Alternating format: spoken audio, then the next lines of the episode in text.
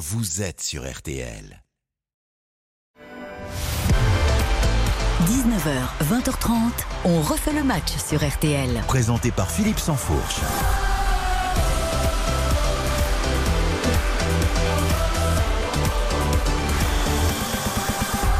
Bonsoir à tous, merci d'être au rendez-vous. dont refait le match comme chaque semaine. Vous l'avez compris, nouvelle saison, nouvel horaire. Désormais, c'est à 19h chaque samedi que nous aurons le plaisir de débattre jusqu'à 20h30 avant de retrouver évidemment Eric Silvestro et RTL Foot pour la grande affiche de la Ligue 1. Monaco lance ce soir, coup d'envoi 21h. On refait le match donc c'est parti pour 1h30 de débat sur le foot, côté court, côté jardin, mercato, argent, médias, institutions, politique, le foot passé au crime chaque samedi par les chroniqueurs. Ce soir, Sébastien Tarago, la chaîne L'équipe. Bonsoir Sébastien. Bonsoir.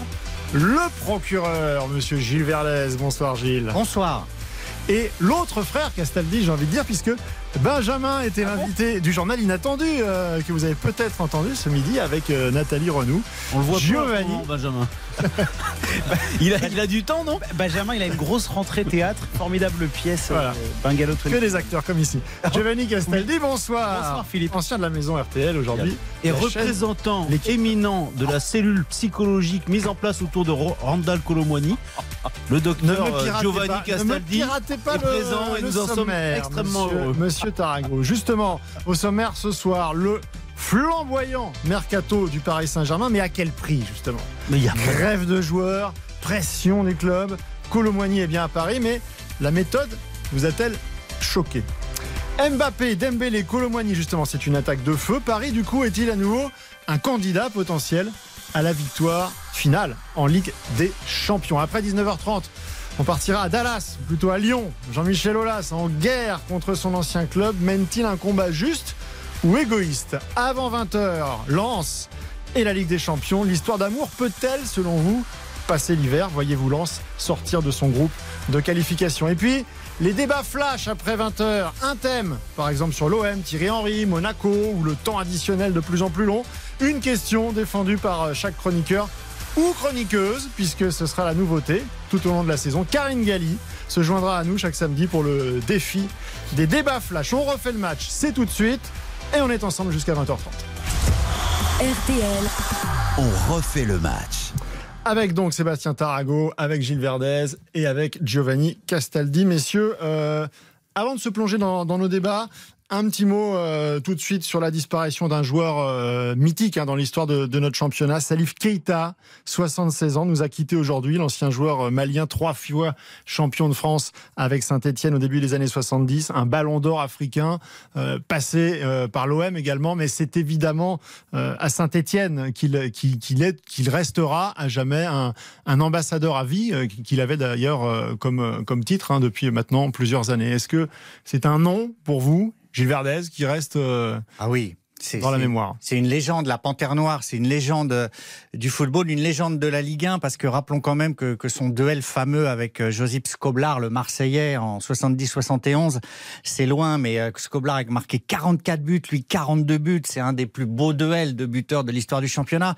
Et puis Keita, c'était au-delà du joueur, un personnage exceptionnel, une famille de 11 enfants pour rejoindre la France. Il était passé par le Liberia, il avait été pillé, on lui avait volé ses affaires à Monrovia, il arrive en France. Au début, ça marche moyen, et puis après il éclate au firmament. Il était devenu formateur. Sedou Keita, qui est de sa famille, avait émergé après grâce à son école, à son centre de formation. Donc c'est un personnage incroyable, une, vraie légende, beaucoup d'émotions. Et franchement, s'il fallait faire un classement des joueurs qui ont illuminé la Ligue 1, moi je le mettrais dans les, euh, disons, 10-15 euh, premiers, quoi. Parce que au-delà du joueur, c'est une personnalité incandescente. très bel hommage de Gilles Verdez à Keita. Est-ce que euh, on rajoute quelque chose derrière tout ça, messieurs Sébastien Tarago? Non, moi je l'ai pas vu jouer. Euh, j'étais euh, pas encore né en 70-71 notamment. dans les années qui ont qui ont suivi, j'ai eu la chance de, de, le côtoyer un petit peu pendant la Coupe d'Afrique des Nations au Mali en 2000. Il vivait aussi là-bas. Il avait un hôtel. Ouais, un perso voilà, un personnage euh, qui en impose quand on le rencontre la première fois, en fait, tout simplement. Il a marqué les esprits aussi avec cette fameuse histoire euh, quand il arrive à Orly, qui prend un taxi pour aller jusqu'à Saint-Etienne. Voilà, c'est un, un C'est personnage. aussi notre époque, au-delà du Bien joueur, entendu, c'est- une époque euh, différente et un personnage du football français qui aura marqué l'histoire de, de notre football. Et un hommage lui sera évidemment euh, rendu à, Saint-Etienne et probablement dans, sur d'autres euh, stades dans, dans les jours et les semaines à venir. J'avais prévu, j'avais noté quand même qu'on pouvait, puisque désormais on, on- on démarre cette émission à 19h et que euh, l'affiche de l'après-midi euh, se termine juste avant, donc c'est parfait. Sauf que là, franchement, ce Brest-Rennes 0-0, on va en dire un mot parce que euh, on ouvre notre séquence foot et que c'est un match, c'est l'actualité de l'après-midi, mais il n'y a pas grand-chose à en retenir, Giovanni Castaldi. Bah non, mais euh, Rennes est comme toujours le, champion des pronostiqueurs sur le mercato. On passe euh, notre temps à expliquer que Rennes fait un mercato formidable et puis en fait on se rend compte que dans le contenu c'est toujours aussi irrégulier. Cette équipe rennaise elle est, elle est à la peine. Il y a beaucoup de de joueurs je trouve qui, qui se ressemblent, des, des profils euh, un peu un peu similaires. Il y a toujours pas de euh, Kalimwendo a du mal, Gouiri a du mal aussi. Euh, ils sont dépendants en fait de, de Terrier. Je trouve tant que Terrier ne sera pas revenu, qu'il sera pas au, au top niveau, on aura du mal à juger cette équipe rennaise. En revanche, ça confirme, je trouve, le très bon début de saison de Brest, pour le coup, qui fait euh, un bon début de championnat, qui est une équipe difficile à jouer, qui est une équipe qui fait mal euh, en contre aussi. Donc, euh, donc voilà, je suis très déçu par le Stade Rennais. Mais Eric Roy fait du bon boulot à Brest. Oui, mais toi, t'en attendais pas grand-chose, donc t'es pas déçu. Bah, si, je suis déçu qu'ils n'arrivent pas à progresser en fait. Ça, ça me déçoit parce qu'on on parle toujours des clubs euh, de Marseille qui font beaucoup de transferts, mais Rennes, ils, ils, ils envoient de l'argent quand même. Je veux dire, ils- Rennes, Rennes a beaucoup d'argent, c'est vrai, et en dépense pas mal, mais réalise aussi des belles affaires, ce qui est Ils une bien. différence notable avec l'Olympique de Marseille, puisque l'Olympique de Marseille, lui, ne vend pas. Donc c'est un peu euh, différent. Au moins, c'est vertueux. Et Rennes, faut quand même se souvenir. Je suis d'accord avec toi. On est déçu parce qu'on voit depuis le début de saison, mais il y a eu quatre matchs. Euh, Rennes, par rapport à ce qu'était ce club il y a encore dix ans, il y a quand même une idée de progression, je trouve. Et euh, c'est vrai que c'est irrégulier, mais c'est parfois flamboyant aussi, ça arrive. Euh, et, et je pense que Rennes est plutôt un modèle à suivre plutôt que l'inverse. Oui, dans une période contrariée. Gilles Verdez Après, euh, ce qui me gêne un peu, c'est qu'on dit finalement on va pas beaucoup en parler parce que c'est 0-0. Euh, moi, je suis désolé. Pour moi, le 0-0, c'est la quintessence du foot, c'est la rigueur absolue, euh, des tirs, des arrêts de gardien, pas d'erreur. Euh, je je préfère moi un bon 0-0 charpenté, solide, pas très flamboyant, plutôt que des euh, 4 à 4 avec des défenses en bois comme on en voit en Ligue 1 tout le temps. quoi. J'en ai ras le bol de ces matchs où il y a Mais pas on de voit défense. pas les 4-4 quand Non, même. non, mais on voit des 3-3, des 2-2, des choses improbables. Donc là, il y a des bonnes défenses, bravo. On voit que vous payez pas pour aller au stade. Comment a-t-on été champion du monde en 98 avec une Demandez- bonne défense, Demandez aux, aux spectateurs quand ils sortent du stade s'ils sont contents d'avoir vu un 0-0. Généralement, euh, Non. il y en a peu qui sautent au plafond sur, la, Eh ben, parce qu'en plus, en sur le génie tactique des défenses. En plus, justement, je trouve que Rennes, euh, qui dépense beaucoup d'argent, a quand même du mal à trouver de bons défenseurs et euh, je comprends pas leur mercato en fait. Il y a vraiment rien qui va à Rennes. hein. mais non, je comprends pas en fait. encaissé de but, qu'est-ce que tu veux de Mais plus non, mais bon, très bien. Bah, si ça vous va, ce Rennes-là, moi je trouve que cette équipe est mal équilibrée. Mais on verra en fin de saison. Allez, on a déjà fait bien long sur cette affaire de, de Brest-Rennes. Je suis assez d'accord avec vous. On va passer au premier dossier euh, lourd, saillant de, de ce, de ce programme dans On refait le match. C'est évidemment le dossier du, du mercato et notamment du, Paris Saint-Germain. Ça y est, il est terminé ce mercato depuis hier soir. Donc 357 millions d'euros, c'est la modique somme dépensée par le Paris Saint-Germain euh, pour ses recrues sur cette euh, séquence de, marché des transferts. 11 recrues au total, dont celle de la euh, dernière minute, du dernier instant hier soir. Randall Colomwani, c'était le feuilleton de cette fin de, marché. Donc ce sera 90 millions d'euros, 75 millions plus les, bonus, mais ça fait quand même 90 au total, puisqu'on sait qu'ils sont très souvent faciles à atteindre, ces, bonus. Au terme d'un feuilleton qui aura vu notamment le joueur faire la grève de l'entraînement, quitter la ville de Francfort pour rejoindre Paris, alors qu'il était évidemment toujours sous contrat avec euh, Francfort, euh, menacé euh, de ne plus euh, jouer pour ce club à l'avenir s'il ne quittait pas l'Allemagne pour rejoindre le, le Paris Saint-Germain. Un bras de fer, donc finalement remporté par le joueur et le PSG. Mais est-ce qu'il faut se réjouir de ces méthodes? Giovanni Castaldi. Se réjouir, non, mais je pense que Francfort, ils sont quand même pas malheureux euh, d'avoir récupéré 90 millions d'euros pour un joueur qui était arrivé libre la saison dernière. En fait, la grève, je peux comprendre que, que, que ça choque, c'est un procédé que je n'aime pas. Par exemple, quand Ousmane Dembélé l'avait fait au, au Borussia Dortmund pour partir au FC Barcelone, c'est Point pas commun des- Comment Point commun entre les deux joueurs le même agent. Euh, c'est pas c'est pas forcément un, un- un procédé que j'aime. Après, il y a ce que te disent aussi tes dirigeants, c'est-à-dire que depuis euh, la Coupe du Monde, Randall Colomwani euh, auprès d'autres clubs a changé de dimension et le club avait toujours été clair de dire que si la somme comprise entre 90 et 100 millions d'euros euh, était posée sur la table, Francfort ne s'opposerait pas à ce, à, ce départ. Euh, il avait un bon de sortie à ce montant-là. Donc à partir du moment où un club se positionne et qu'il y a une négociation et que les sommes arrivent, le joueur n'a pas compris que qu'il soit blo- bloqué. Il s'est senti trahi par son club qui lui avait donné cette vous, quand vous avez un problème avec votre employeur, vous vous sentez Je n'en ai trahi pas. et du coup vous faites la pas. grève, vous n'allez pas Non, travailler. mais c'est un discours totalement Euh, inaudible. je voudrais, je voudrais juste qu'on Ah qu'on lui éclaircisse répondre, un petit peu parce que vous avez, euh, vous êtes intervenu, Sébastien Bon, Tarago. Euh, non, non, mais si, on va revenir parce que j'ai entendu une petite on va oublier incise ce qu'il a en, dit. dit- en parlant de, de l'agent du joueur. C'est-à-dire que c'était une, pour vous une stratégie volontaire qui était montée, pensée par le, par le clan vous et par l'agent. était en dépression, euh, Randall Colomwani? Je sais pas, je vous pose la question. ben, Moi, je pense pas. Je pense que ça allait. Tout, tout allait bien. Donc c'est une stratégie en Bien fait. Ça fait partie du, du paquet Quand on, quand on négocie un transfert, il y a la grève. Bien évidemment que c'est une stratégie, évidemment. Et à la rigueur, euh, ça me choque moins du côté de l'agent que du côté du joueur. Voilà, l'agent, euh, il est dans son business, euh, à la rigueur, ça me choque, mais moins que de la part du joueur. De la part du joueur, c'est une honte absolue.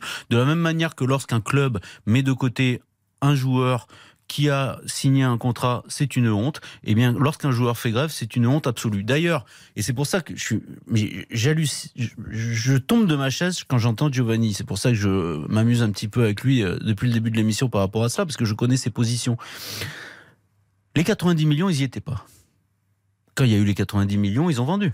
Non. Francfort. Au final, ils ont vendu. Oui, mais au Il s'est début, passé 3 heures. Non, il mais- s'est passé 3 heures entre les 75, 75 plus 15.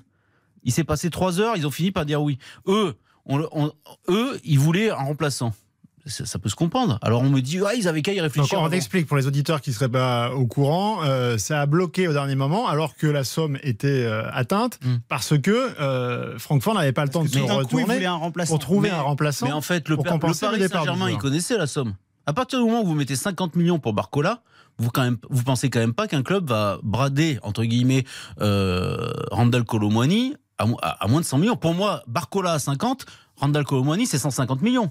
Moi, je suis Francfort, je veux 150 millions. de toute façon, avec le Paris Saint-Germain, euh, mais non, mais ça n'a aucun sens. dans l'équation, la, la donc, notion en de fait, chiffre est Le prisme et, et le Paris Saint-Germain communique beaucoup depuis deux, deux mois, trois mois.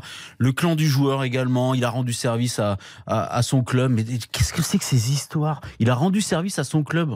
Oui, il est bien payé pour le. Pour Ben, le il me semble quand même. Gilles Verdez. Bon, D'abord, bravo au président du PSG parce que réunir une attaque Bappé, Colomboigny, Dembélé, euh, c'est fantastique pour le football français, pour la Ligue Ça, 1. on va y venir, le côté sportif. Bon. Mais là, en fait, Bravo je- parce que j'entends beaucoup d'auditeurs, moi. Vous les entendez peut-être pas, les gens dans la rue euh, qui nous écoutent et, et qui regardent les, les émissions, les débats sur, sur le foot. Mais c'est encore. Quel... Randall il avait l'image du gendre parfait, alors qu'a raté Mais c'est pour peut-être ça l'occasion en Coupe du Monde. Mais ça y est, en fait, il est passé dans l'esprit du, grand public. Il est passé du côté obscur, c'est-à-dire le foot, la- euh, tout le côté business du foot. On fait la grève, euh, on est euh, dans le bras de fer et il n'y a plus de règles. Mais excusez-moi, le droit de grève, c'est un droit que tout travailleur, et heureusement, euh, a et revendique. Merci. Donc moi, je lui dis bravo. Euh, il a fait une grève euh, avec un on dit le terme grève, mais en fait, il a séché, quoi. C'est-à-dire qu'il est parti du, du jour au lendemain. Vous renvoyais le il n'a terme pas grève fait un que vous employez, avec alors des syndicats il au terme de. Très bien, donc déjà, on baisse d'un cran. Il ne fait plus grève, il sèche un entraînement. Un entraînement où il aurait fait, comme Ouais, avec, l'entraîneur de Francfort, des étirements. Donc faut arrêter. Moi, je lui dis bravo d'être parti, bravo d'avoir obtenu ce qu'il voulait. Une- pour une fois qu'un joueur réussit à aller contre une institution comme Francfort, comme la Bundesliga, un club allemand qui voulait le retenir en otage, mais je lui dis bravo de s'être libéré de ses chaînes. On n'est plus au temps de l'esclavage. Bravo, Randall. Attention Bravo. termes que vous Mais c'est formidable ce qu'il fait. Il s'est libéré, mais il s'est libéré d'un club allemand qui voulait le retenir contre son gré en Bundesliga. C'est quoi ces méthodes? C'est quoi ces méthodes? Bon, l'avantage, Il c'est voulait que- gagner de l'argent sur son dos. L'avantage, c'est que bravo. Gilles ne, ne pense pas une seconde ce qu'il dit. Mais donc bravo c'est que je ça, c'est pense. quand même. Mais pourquoi vous dites C'est ça? quand même la seule chose positive Pourquoi? dans cette Mais Sébastien, vous pouvez pas dire ça. Je pense totalement qu'un joueur a raison de faire esclave. grève. Donc, Juste, Il, il était esclave d'un club allemand qui voulait le garder en otage. Voilà. Donc il n'avait pas signé un contrat avec ce club alors.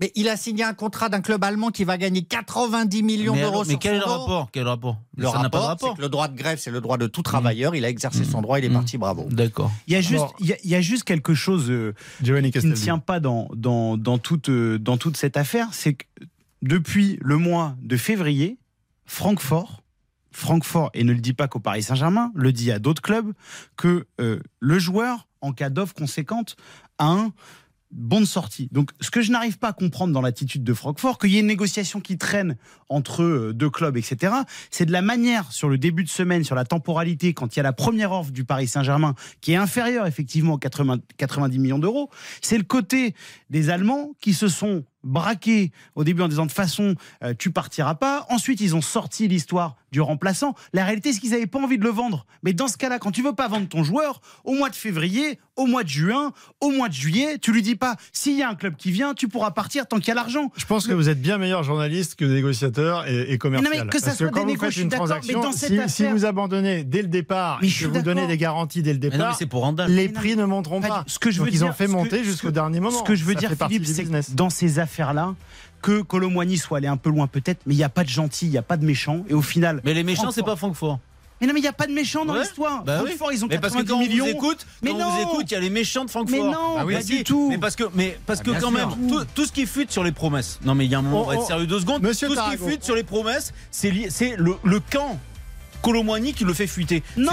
c'est pas le camp Oui, du mais ça fait partie du jeu. On va faire une pause et puis justement, on va se pencher sur la les dirigeants globalité du club allemand. de cette affaire parce que il y a aussi un joueur qui a été extrêmement impacté. C'est Hugo Ekitike qui s'est retrouvé pris euh, dans, dans cette histoire, qui était une monnaie d'échange également et qui a eu une pression folle et qui va peut-être voir sa saison complètement euh, pourrie et terrible au sein du Paris Saint-Germain parce qu'il n'a pas quitté le club et qu'il est aujourd'hui dans l'œil du cyclone. On refait le match jusqu'à 20h30. À tout de suite. Philippe Sansfourche, On refait le match sur RTL. Philippe Sansfourche, On refait le match jusqu'à 20h30 sur RTL.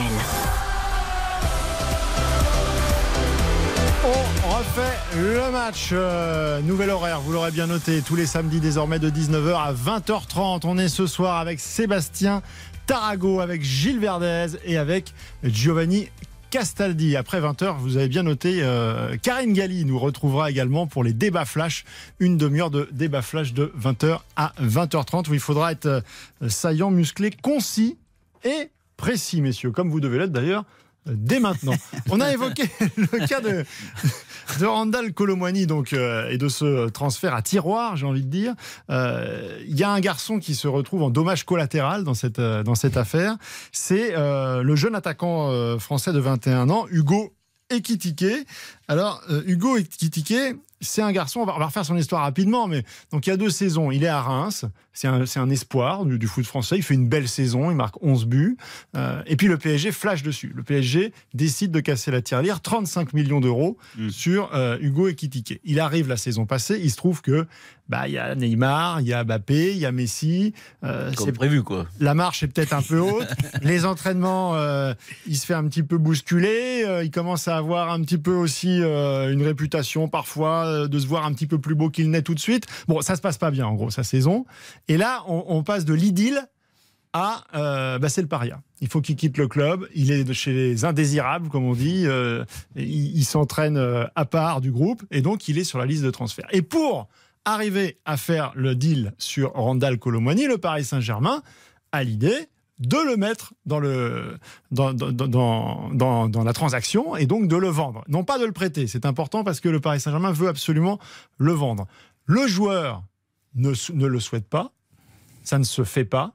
Et là, dans les derniers moments, euh, quand Paris voit que- que possiblement euh, le, le business avec Randall Colomwani, le transfert ne va pas se faire, euh, eh bien, Hugo Ekitike devient la source de tous les maux. Et euh, une colère noire au sein de la direction. Nasser El Khelaifi euh, lui en veut énormément, à lui, à son entourage. Finalement, il ne va pas quitter le club. Évidemment, il n'est pas dans le groupe pour aller à Lyon demain. Et on se dit qu'à 21 ans, ce joueur va avoir une saison qui va être complètement tronquée. On imagine que ça va être euh, terrifiant. Est-ce que ça aussi, c'est pas quelque chose qui vous choque? Alors on va voir, hein, il y a peut-être aussi des, des, des, des soucis du côté du comportement d'Ekitike. Je veux avoir votre, votre avis, mais est-ce que c'est pas une situation qui est intolérable aujourd'hui dans le milieu du foot? Bah. Bon, d'abord, ce qui est intolérable, c'est euh, la manière dont il est traité, notamment sur les réseaux sociaux. Euh, rien ne justifie, on parle de football, euh, on parle d'économie, rien ne justifie qu'il soit traîné dans la boue comme il est sur les réseaux sociaux. Il faudrait pas que ça atteigne un stade supérieur. Parce que les supporters estiment qu'il euh, a failli faire capoter le deal, c'est ça Absolument, les supporters du PSG lui en veulent et les réseaux sociaux s'emballent. Il devient une sorte de tête de turc des réseaux sociaux, si je puis m'exprimer ainsi, ou de paria. Vous avez Et le utilisé le Paris bon mot. Saint-Germain est responsable de cela, Gilles. Non, font non, fuiter, mais déjà, puisque non, mais ils font fuiter euh, tout ceci. Oui, non mais déjà honteux. attention aux réseaux sociaux. Ensuite, moi là sur l'affaire euh, Ekitike, je trouve que chacun est dans son rôle. Le PSG a raison de lui en vouloir et lui a raison de pas partir. C'est pas du bétail. S'il veut pas partir, autant je suis pour Colomani qui fait grève. Si lui ne veut pas partir, il a raison de pas céder, de pas aller à Francfort. Après, il jouera plus de la saison, il l'assumera très bien. Le problème d'Ekitike, c'est qu'il est pas sympathique. On sait qu'il a la grosse tête, personne peut l'encadrer au club globalement. Il se demande ce qu'il est venu faire là, donc ça l'aide pas ça. Mais moi je le défends là-dessus. Il a tenu sa position, bravo à lui. Après, il faut. La question. Non, mais juste sur, sur le sur le là, où le Paris Saint-Germain a pas été euh, clair et a pas été sympa avec Ekitike sur le coup, c'est que euh, l'intérêt présumé de Francfort sur Ekitike, euh, le Paris Saint-Germain pensait déjà à sortir Hugo Ekitike sur le mercato d'hiver pour le pour le prêter, voilà. Et lui, il a jamais été question qu'il signe à Francfort, ni le dernier jour ni les 15 jours euh, auparavant, c'était hors de question puisque dans le même temps, son agent a négocié avec des clubs anglais, West Ham et Crystal Palace, des prêts. Le nœud du problème sur Ekitike, c'est qu'il a un salaire démentiel. Ça, il n'est pas responsable de la politique salariale ridicule. il l'a pas braqué, le salaire, Il va pas s'asseoir sur ses 6 000 600 000 euros. Et je mets au défi quiconque de le faire. On peut pas, on peut pas retirer de l'argent des salariés. Donc, euh, après qu'il soit banni, on peut se poser la question sportivement, est-ce qu'il aurait dû aller à Francfort C'est un autre débat. Mais lui a été clair, s'il partait du PSG, il aurait bien aimé à l'Angleterre. Ce qui a beaucoup énervé le PSG, c'est que son agent, dans le dos du club, négocie des prêts avec des clubs anglais, alors que la volonté du PSG était claire, il souhaitait le vendre. Le gros Alors- problème, c'est là-dessus. Effectivement, là on rentre dans les, les méandres euh, techniques des, des négociations et, et des manœuvres euh, de, de transfert et le travail des, des agents. Mais Sébastien Tarago, une fois encore, quand on a résumé tout ça, on s'aperçoit que c'est toujours en fait l'argent qui est au centre de tout. C'est-à-dire qu'on parle d'un, on parle d'un garçon qui a 21 ans, qui est un espoir du, du foot français et qui en est réduit à trouver des, euh, des subterfuges pour essayer de sauver un salaire. Mais sauf que c'est à sa carrière qu'il doit penser alors qu'il est. Ah, lui, il fait bien comme il veut. Euh, moi, je pense que c'est le Paris Saint-Germain qui aurait dû assumer euh, la moitié de son salaire euh, s'il voulait vraiment qu'il aille à Francfort. Parce que Francfort, Francfort concrètement, proposait la moitié du salaire aux joueurs. Bah, je sais pas, vous acceptez, vous? Et donc il fallait le vendre et continuer à le payer, c'est pas possible. Ou alors il fallait le, le prêter, mais sauf que le PSG trouver devait le Mais vendre. il faut trouver des solutions. Mm. C'est au Paris Saint-Germain d'assumer sa politique salariale. C'était l'année dernière, hein. c'était pas il y a 5 ans. hein. L'année dernière, ils sont allés chercher ce garçon, ils lui ont donné donc 600 000 euros par mois. À un moment, faut assumer. C'est normal que le garçon, il n'ait pas envie euh, d'assumer lui le choix d'un autre. Et donc, euh, c'est totalement honteux, évidemment. Euh, mais pour revenir sur votre question, On, a- bah, on va y revenir, mais on va y revenir après la, après la pub, parce que là, en plus, on a parlé de tout ce qui allait pas, mais on va quand même aussi parler de ce qui va bien. C'est-à-dire que cette équipe, elle commence à avoir une sacrée gueule, j'ai envie de dire, et qu'en Ligue des Champions, ça peut faire fort. On refait le match, on se retrouve dans un instant. On continue à parler du Paris Saint-Germain et de ce mercato XXL. RTL On refait le match avec Philippe Sansfourche. 19h, 20h30, on refait le match sur RTL. présenté par Philippe Sansfourche.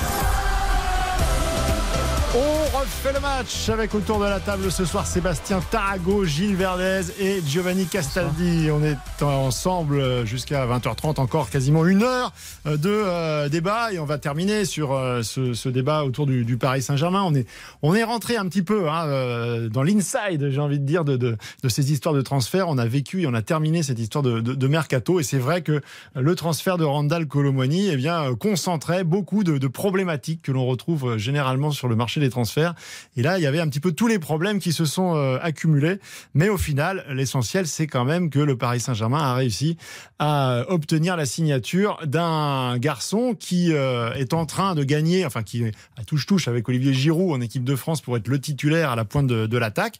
Et donc, possiblement, le Paris Saint-Germain va faire toute sa saison avec l'attaque des Bleus, vice-championne du monde, c'est-à-dire Mbappé, Colomwani et Ousmane Dembélé, auquel on rajoutera Gonzalo Ramos, euh, l'international portugais qui est arrivé lui aussi pour la modique somme de 80 millions d'euros, C'est un prêt. Marco Asensio, euh, on peut ajouter Bradley Barcola, euh, le, le jeune espoir. Euh, c'est donc, 50 millions. une attaque pléthorique. cher. Ugarte est arrivé au milieu de terrain, Skriniar euh, en défense, Lucas Hernandez, un autre euh, Pas cher non plus, 45 millions. Bon, là, on va arrêter de parler d'argent. On va parler de, un petit peu de, de foot. Est-ce que euh, le Paris Saint-Germain a tout simplement réussi un de ses meilleurs mercatos euh, J'allais dire de tous les temps. euh, Oui, enfin, un, un très gros mercato?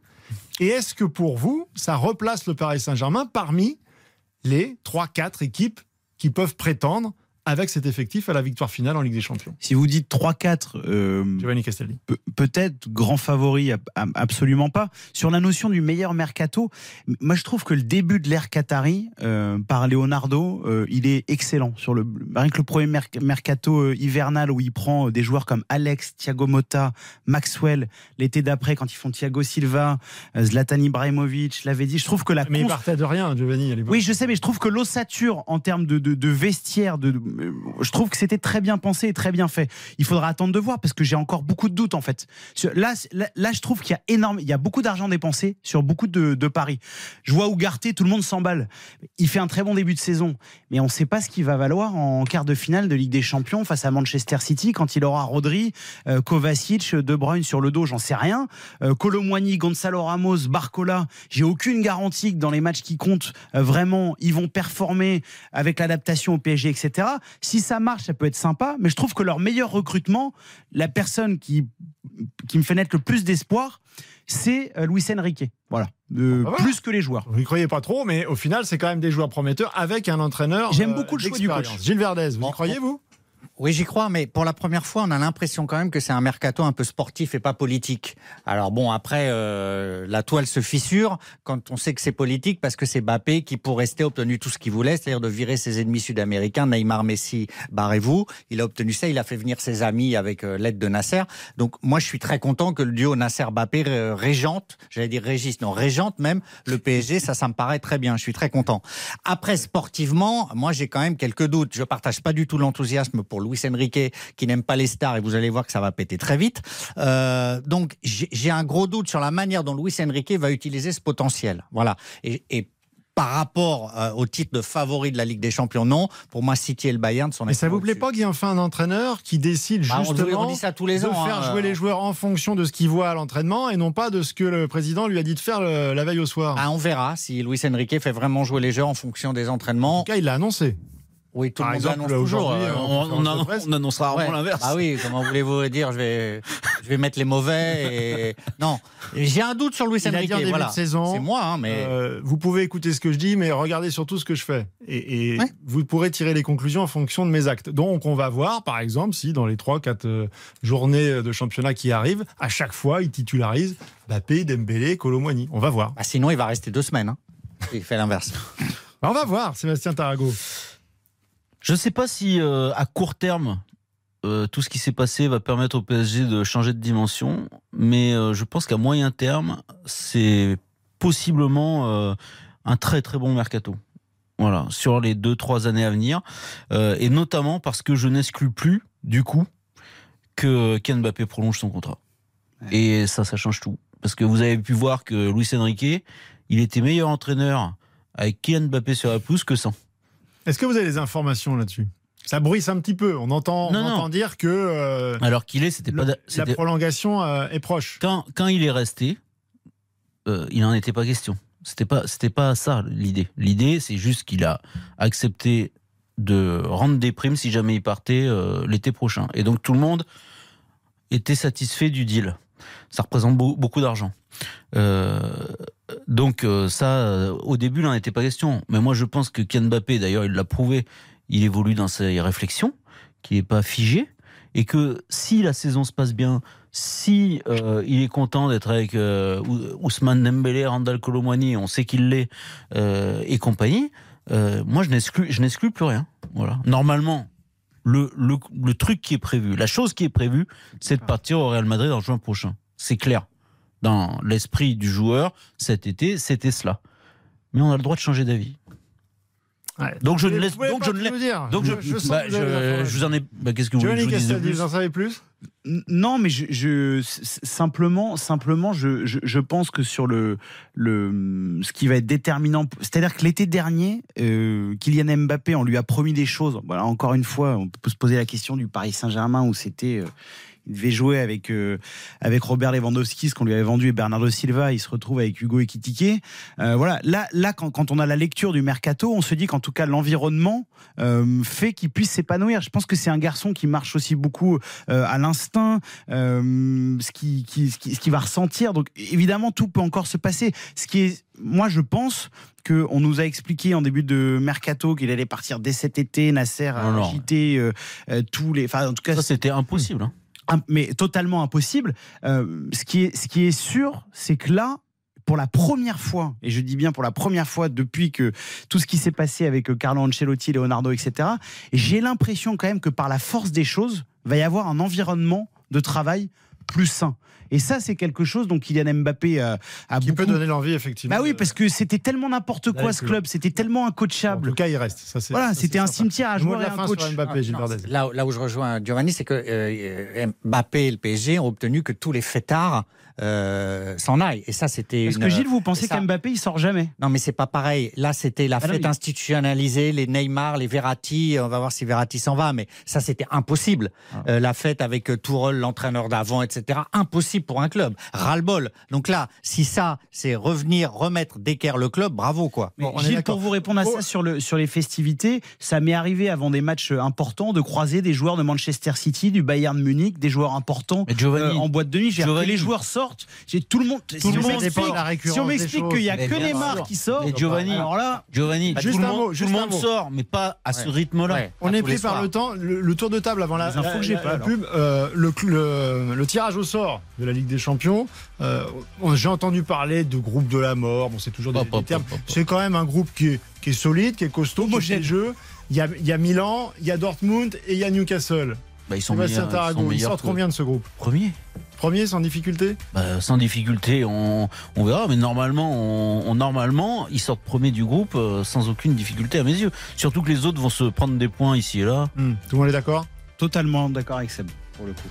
Verlaine, Mais un petit peu qualifié, qualifié, mais premier, je suis moins certain. Bon, c'est quand même le, le principal.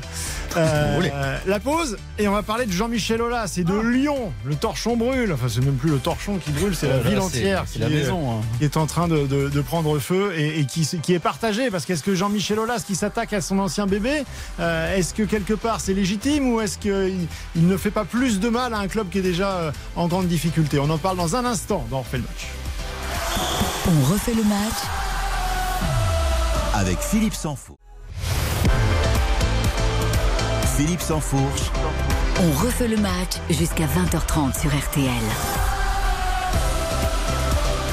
On refait le match avec ce soir autour de la table Sébastien Tarago, Gilles Verdez et Giovanni Castaldi. Je vous le disais, c'est la, c'est la guerre à Lyon. Jean-Michel Aulas, euh, l'ancien président, euh, historique président, euh, qui a donc quitté ses, ses fonctions euh, avant la fin de la, saison euh, passée, débarqué, on peut le dire, hein, par la nouvelle équipe et par le nouvel actionnaire John Textor. Euh, et ben, Jean-Michel Aulas, il attaque le club en justice. Il a fait bloquer les comptes du club. Il a obtenu le gel de 14 millions et demi d'euros, qui correspond au montant du, du rachat de ses parts promis par le nouvel euh, actionnaire Eagle au moment de la passation de pouvoir. Euh, L'OL est déjà en, délicatesse euh, financière, euh, encadré, limité par le, gendarme financier euh, du championnat de France de la Ligue, la DNCG, Jean-Michel Aulas. Est-il en train de, de tuer son, son bébé Est-ce que son combat est, est justifié ou euh, est-ce qu'il fait du mal et est-ce que c'est une vengeance un peu aveugle? Moi, je lui donne tort. Je lui donne tort parce qu'il a pris l'argent, tout simplement. Et on l'avait dit ici, on l'a martelé. On sait très bien que Textor, c'est n'importe quoi. C'est de la guignolade. Euh, Textor, euh, c'est des jeux financiers entre euh, maintenant la France, hélas, le Brésil, la Belgique, Molenbeek, etc. Oui, plein de pays. C'est, c'est- ça ne tient pas la route. Ça va mener Lyon dans le mur total. Et Jean-Michel Aulas, il a vendu à Textor. Il a pris des dizaines de millions d'euros et il a le droit. Mais après, vous vous taisez. Si vous savez, tout le monde le savait, que en vendant Lyon à Textor, il allait, j'allais dire, tuer Lyon, fragiliser Lyon. Donc comme il l'a fait, il a pris l'argent, il se tait. Gilles, déjà, juste. Non, mais c'est- juste important sur la vente de l'Olympique lyonnais. euh, ils étaient trois décidés. hein. Et euh, Jean-Michel Aulas était actionnaire minoritaire de son club et c'était Pathé et euh, l'actionnaire chinois dont à chaque fois j'oublie euh, le nom qui voulaient euh, vendre et il a dû se plier cette décision. Oui, c'est- En- non, mais- c'est c'est- non, mais c'est c'est le un- départ c'est- de ces non, mais le deux départ, le- obligé oui, parce que lui, voulait vendre. pas On l'a pas entendu vociférer, je ne veux pas vendre, excusez-moi. hein. Bah, il sait. Bah, non, mais après, euh, Gilles, tu sais comment ça se passe un conseil d'administration quand t'as pas les pourcentages pour t'opposer à une décision, quand t'as tes deux actionnaires principaux qui sont contre toi, t'es un peu bloqué pour la pour la décision. Et alors, bon, évidemment, le procédé d'Olas, on peut en penser ce qu'on veut, mais juste au témoin d'un doute, si jamais, comme il l'avait prévu, euh, John Textor euh, avait payé Jean-Michel Aulas des 14 millions d'euros, euh, est-ce qu'on aurait été obligé de bloquer les comptes de l'Olympique Lyonnais? Juste si John Textor, en fait, il avait juste Giovanni, fait ce qu'il avait dit. Non, mais je pose la Giovanni, question. tu as raison. Est-ce est-ce qu'on en serait là? il, il avait du retard dans le paiement. Voilà. Bon. clairement. Mais euh, ça discutait et ça arrive qu'il puisse y avoir du retard sur ces sommes-là. Et je pense quand même que Jean-Michel Aulas aurait pu avoir l'élégance d'attendre un petit peu.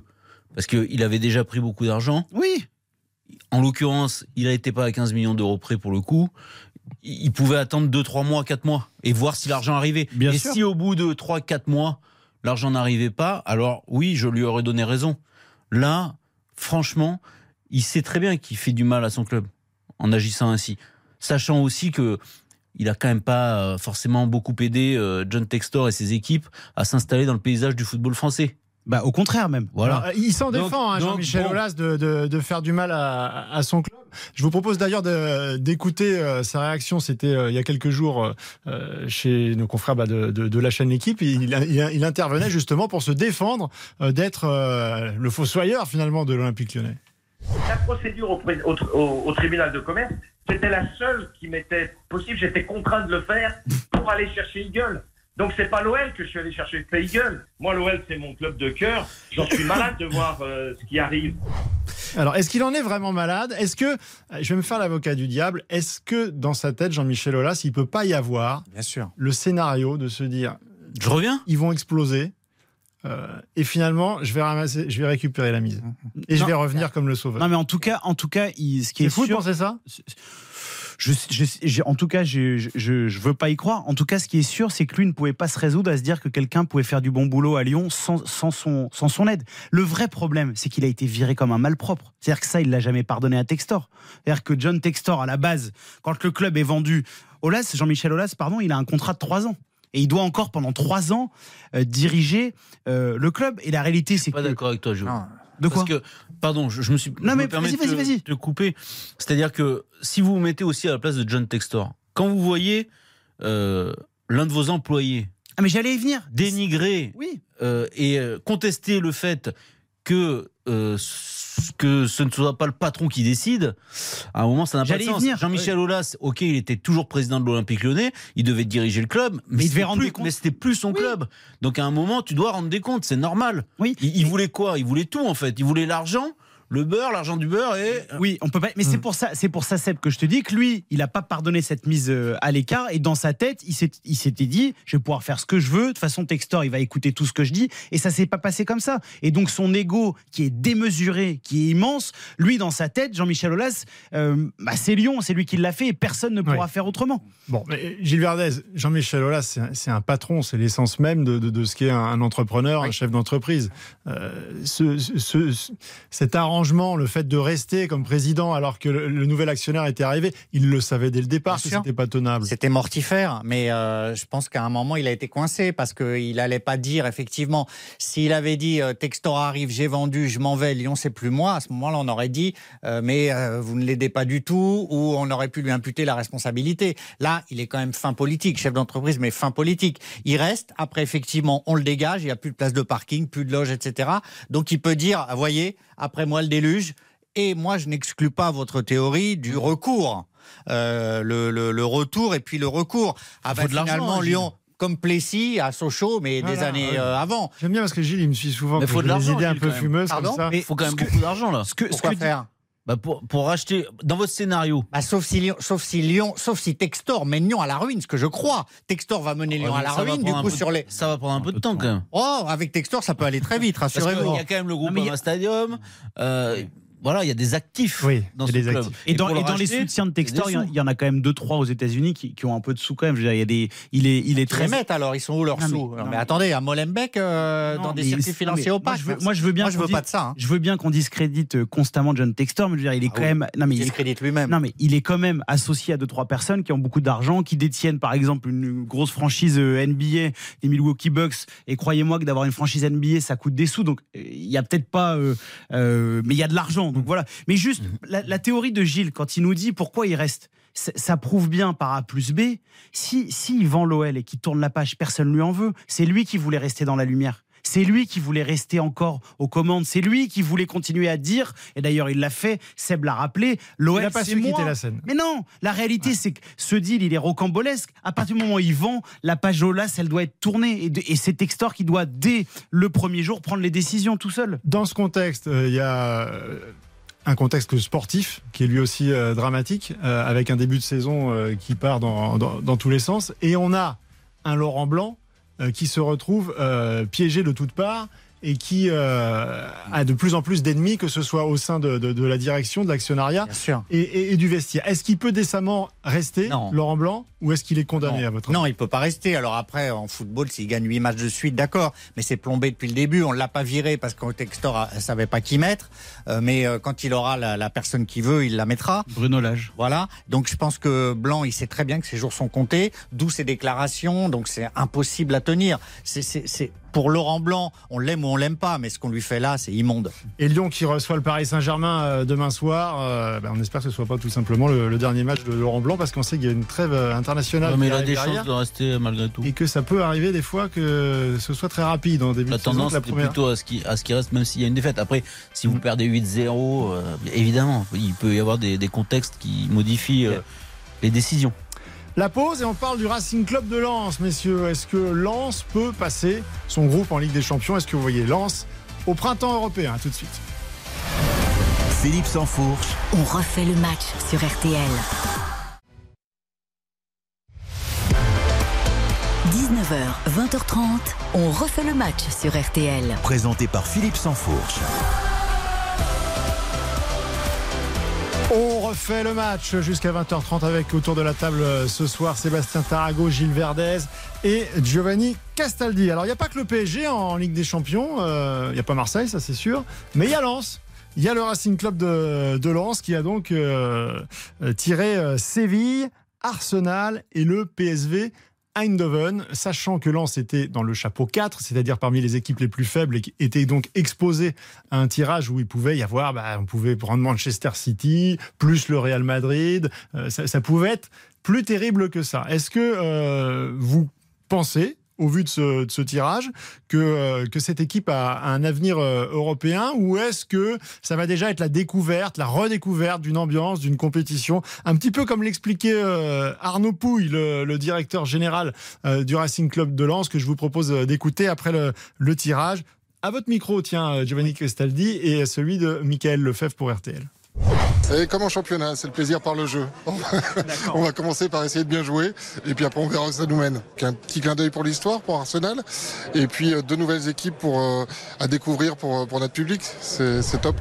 Voilà, c'est frais, ça fait du bien, mais on n'a pas l'impression qu'ils y vont le couteau entre les dents. Quoi. Je vous vois sourire, Gilles Verdez. Ah oui, ça me fait de la peine pour Lens parce qu'effectivement le groupe est faible. Je pense qu'Arsenal s'en fout de la Ligue des Champions, ils veulent le titre. Euh, Séville, bon, c'est plutôt une équipe de Ligue Europa. Euh, et puis PSV Eindhoven. de Ligue Europa qui la gagne. Oui, c'est ça, il la gagne. Donc Ouais. c'est plutôt une équipe de Parce que Ligue souvent, Europa. quand on dit c'est une équipe de Ligue Europa, Ah non, on dit c'est une équipe qui participe à la Ligue Europa. ils la gagnent quasiment à Non, chaque fois qu'ils la jouent quand même. Il n'y avait aucun mépris dans mon ton, euh, ni de condescendance. Donc je pense que Lens aurait eu sa chance avec Seko Fofana. Sans lui, ça va être dur. Pour moi, il faut batailler pour la troisième place. Mais j'espère, j'adore Lens et j'espère être démenti, bien sûr, par les résultats. Bon, il me l'enterre un petit peu quand même le parcours Non, européen mais- de Lens, Gilles Verdez, Giovanni. Je, je, je suis pas je, je- je n'y crois pas pour le Racing Club de, de Lens, mais je suis pas d'accord avec les arguments de, euh, de, de Gilles. Moi, je suis un peu inquiet euh, pour, euh, pour le Racing Club de Lens parce que je trouve que l'an passé, euh, ils avaient su un peu modifier leur identité. C'était la meilleure défense du championnat. Je l'ai trouvé très solide. Le début de saison je trouve qu'ils ouvrent trop. Euh, ben voilà. Peut-être que l'arrivée d'Eli Wahi avec plus de profondeur va leur permettre de varier un peu leur jeu et d'être parfois un peu, un peu moins haut. Euh, ils mettront de la folie, ça sera des matchs intéressants, mais j'y crois pas. Pour moi, il y a, mais il y a, il y a quatre mondes d'écart entre Arsenal et, euh, et le Racing Club de Lens. Je veux dire, Arsenal, l'an dernier, ils font le match avec la meilleure équipe du monde, Manchester City, quand même. Ouais, mais la Ligue des Champions, c'est pas leur truc. hein. Ils Bah, veulent c'est le pas leur titre. truc. Bah, Ils veulent le titre en Ah Angleterre. non, mais ils ont, un eff- ils, ils ont, ils ont claqué euh, 250 millions de, de livres. C'est pas juste pour jouer une fois par semaine en première ligue. Je veux dire, la Coupe d'Europe, ça compte. Mikel Arteta est ambitieux.